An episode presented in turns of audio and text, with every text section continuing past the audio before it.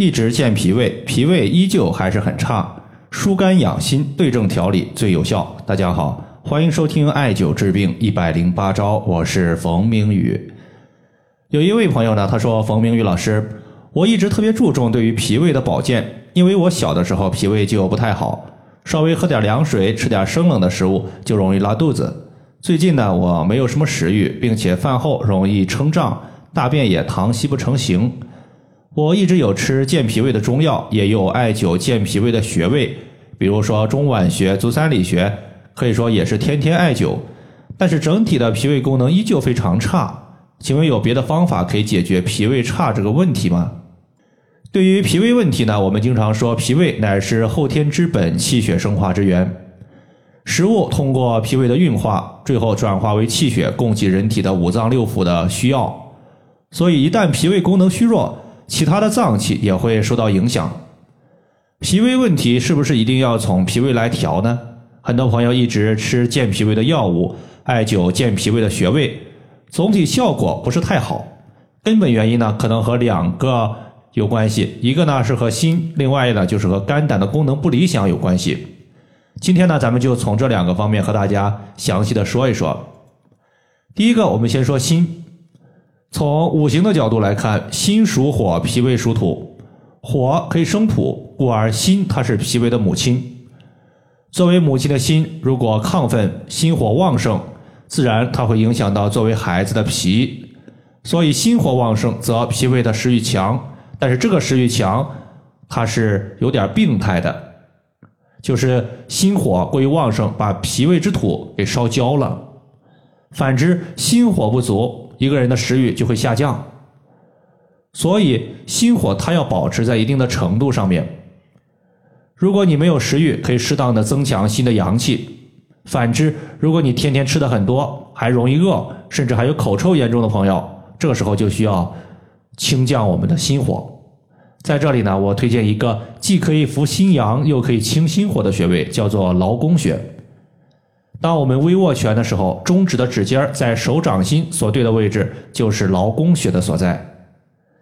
劳宫穴它作为心包经的营穴，心包经它是带心受过的，所以心火过旺、心气不足，我们都可以优先调节心包经。中医认为营主身热，心包经的营穴劳宫穴它可以清心火。从字面的意思上来看，劳它指的是劳动，宫指的是宫殿。这里呢，指掌心，它是我们心神所居住的地方。心主神明，那么心它在劳宫穴休息好了，精神充足了，自然呢，它的功能就强健了。尤其是当我们手持艾条艾灸劳宫穴的时候，艾灸的阳气顺着手心进入体内，对于心脏或者是肺，它都有很好的一个养护效果。第二个，我们来说肝胆。肝胆从五行上来看呢。肝胆是属木的，脾胃是属土的，木克土，故而肝气过旺，它对于脾土有克制的效果。我们也叫做肝木乘脾土，这里的乘其实就是过度抑制的意思。肝气有两种状态，一种是肝气疏泄太过，我们称之为肝火过旺，人容易脾气暴躁，容易易怒；另外一种呢，就是肝气的疏泄不足，人容易唉声叹气，胸肋容易出现疼痛问题。但是我们要注意，肝气疏泄不足的时候，如果疏泄不足到极限，也有可能会出现肝郁化火的问题。此时呢，它的表现也可能会带有易怒这些情况。从整体上来看，肝主疏泄，喜调达，不喜欢被约束，所以我们经常说疏肝，其实就是让肝调畅。既然要疏肝，在这里呢，推荐使用肝的募穴，叫做期门穴，在乳头的正下方往下推两个肋骨间隙。这个地方呢，大家找到乳头之后往下按，一般来讲，疼痛的部位就是我们的期门穴的所在。如果你找不到期门穴，你能找到疼痛点，直接艾灸我们的疼痛点也同样是有效的。另外呢，胆的功能也要调节到位。虽然说肝胆互为表里关系，荣辱与共，但是胆它有一个特殊的功能，就是里面储存有胆汁儿。胆汁儿它是在脾胃消化食物的时候会排泄到肠道之中，参与脂肪类物质的消化。你像一些朋友，他吃一些肉类或者是油脂含量比较高的食物，他容易出现不舒服。其实这种情况大概率就是胆的一个功能出现了失调。